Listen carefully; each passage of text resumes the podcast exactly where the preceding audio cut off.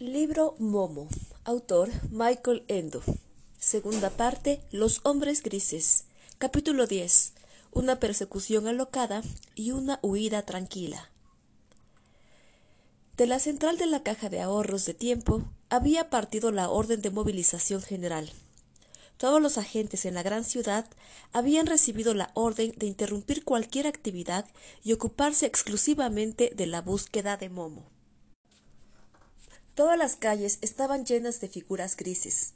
Estaban sobre los tejados y en las cloacas. Controlaban las estaciones y el aeropuerto, los autobuses y tranvías. Estaban en todos lados. Pero no encontraron a Momo. Oye, tortuga, preguntó Momo, ¿a dónde me llevas? Las dos atravesaban en ese momento un patio oscuro. No temas, apareció en el caparazón de la tortuga. Si no tengo miedo, dijo Momo después de haberlo deletreado. Pero se lo decía más bien a sí misma para armarse de valor porque sí tenía un poco de miedo. El camino por el que la conducía la tortuga se volvía cada vez más extraño y recóndito. Habían atravesado jardines, puentes, pasos subterráneos, portales e incluso algunos sótanos. De haber sabido que todo un ejército de hombres grises la buscaba y perseguía, Momo habría tenido mucho más miedo. Pero no tenía la menor idea de ello, y por eso seguía, pasito a pasito, a la tortuga en su camino aparentemente tan enrevesado. Y estaba bien así. Del mismo modo que antes la tortuga había hallado su camino a través del tráfico urbano, ahora parecía prever dónde y cuándo aparecerían los perseguidores. A veces los hombres grises aparecían unos momentos después por el lugar en que ellas habían estado, pero no se encontraron nunca. Qué suerte que ya sé leer también, dijo Momo cándida. ¿No crees? Sobre el caparazón de la tortuga apareció como un aviso. Calla. Momo no entendía por qué, pero hizo caso. A poca distancia pasaron tres personas oscuras. Las casas de la parte de la ciudad por la que iban ahora eran cada vez más miserables. Grandes casas de vecindad, de las que se, caía el enjalbegado. Orillaban calles llenas de baches en los que se acumulaba el agua. Todo estaba oscuro y desierto. A la central de la caja de ahorros de tiempo llegó la noticia de que la niña Momo había sido vista. Está bien, fue la respuesta. ¿La habéis detenido? No, pareció que el suelo se la tragara de repente. Hemos vuelto a perder su rastro. ¿Cómo puede ser eso? También nos lo preguntamos. Algo falla. ¿Dónde estaba cuando la vieron? Esto es el caso. Se trata de un barrio que nos es totalmente desconocido. Ese barrio no existe, repuso la central. Parece que sí. Es, ¿cómo decirlo? Como si ese barrio estuviera al borde del tiempo y la niña se dirigía hacia ese borde. ¿Qué? gritó la central. Prosigan la persecución. Tienen que detenerla a cualquier precio, ¿entendido? Entendido, fue la respuesta cenicienta. Al principio, Momo pensó que se trataba del alba, pero esa curiosa luz había llegado tan repentinamente, para ser exactos, en el momento en que había entrado en esa calle. Aquí ya no era de noche, pero tampoco era de día. Y la penumbra no se parecía ni a la mañana ni a la noche. Era una luz que hacía aparecer con gran precisión los contornos de las cosas, pero que no parecían venir de ningún lado, o por el contrario, provenir de todos lados, porque las largas sombras negras que proyectaban sobre la calle, incluso el más minúsculo guijarro, iban en todas direcciones, como si aquel árbol fuera iluminado desde la derecha, aquella casa desde la izquierda y el monumento de más allá desde enfrente. Por cierto que ese monumento también era bastante extraño. Sobre una gran base en forma de cubo, de piedra negra, se apoyaba un gigantesco huevo blanco. Eso era todo. Pero también las casas eran diferentes a todas las que Momo había visto siempre. Eran de un blanco casi cegador. Detrás de las ventanas había sombras negras, de modo que no podía ver si vivían alguien en ellas. Pero por alguna razón, a Momo le parecía que esas casas no habían sido hechas para que alguien las habitara, sino para servir a algún otro objetivo misterioso.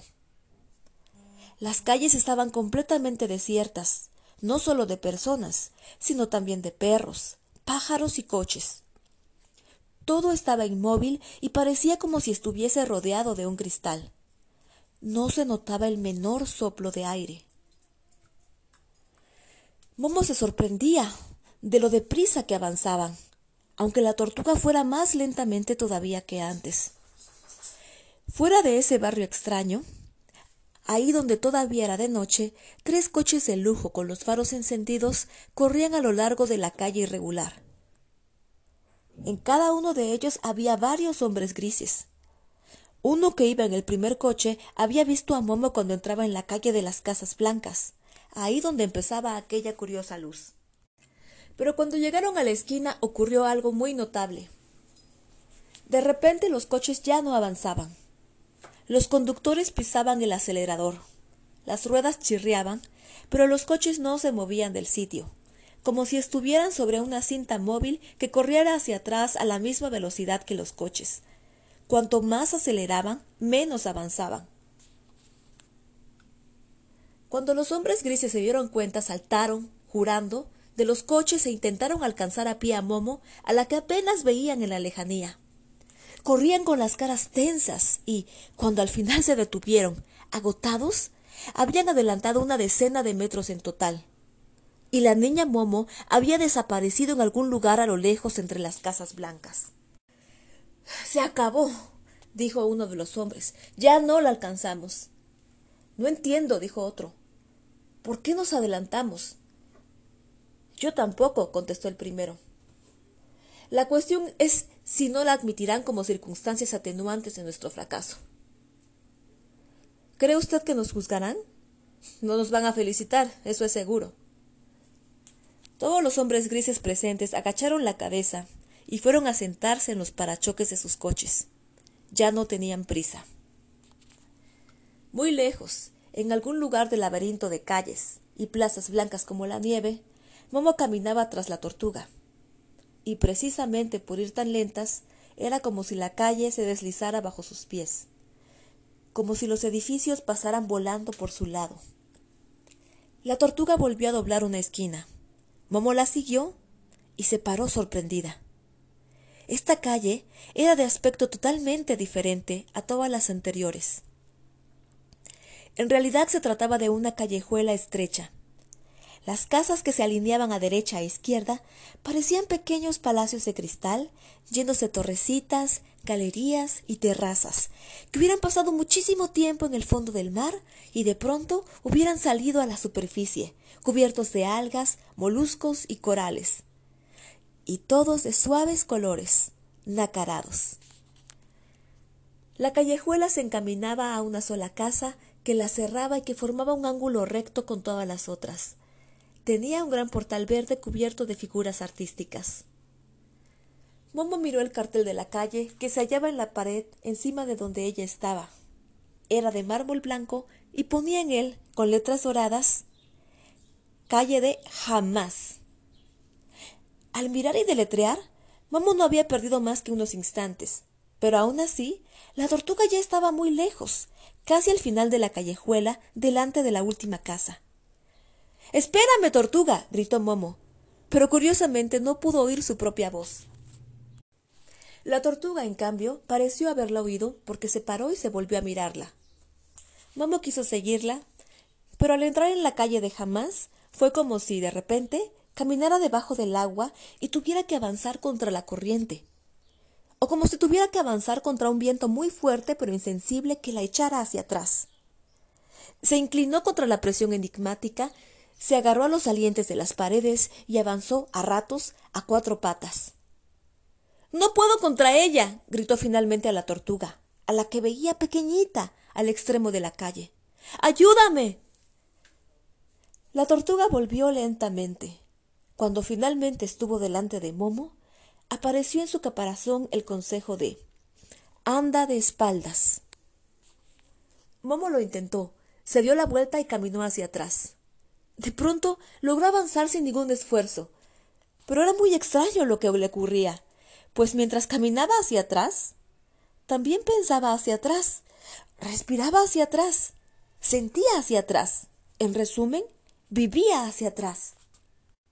Por fin se topó con algo duro.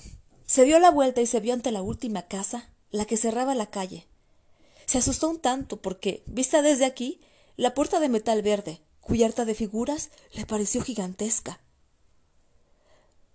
Podré abrirla, pensó Momo dudosa. Pero en el mismo momento se abrieron solo dos grandes batientes. Momo se quedó parada un momento, porque encima de la puerta había descubierto otro cartel. Lo llevaba un unicornio blanco y en él se leía La casa de ninguna parte.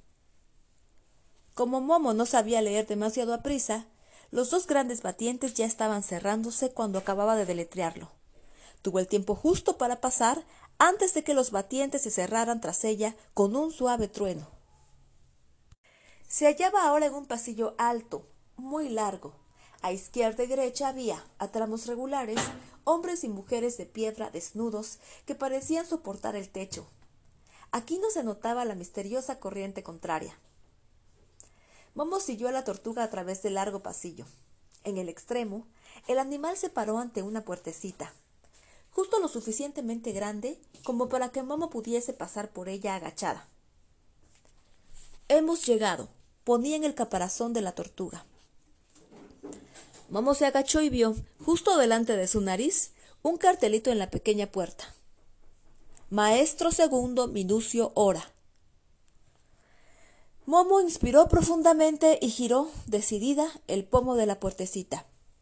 Cuando se abrió, se pudo oír un tic-tac y ronquido y susurro y repiqueteo musical a muchas voces. La niña siguió a la tortuga y la puertecita se cerró tras ellas. Continuará.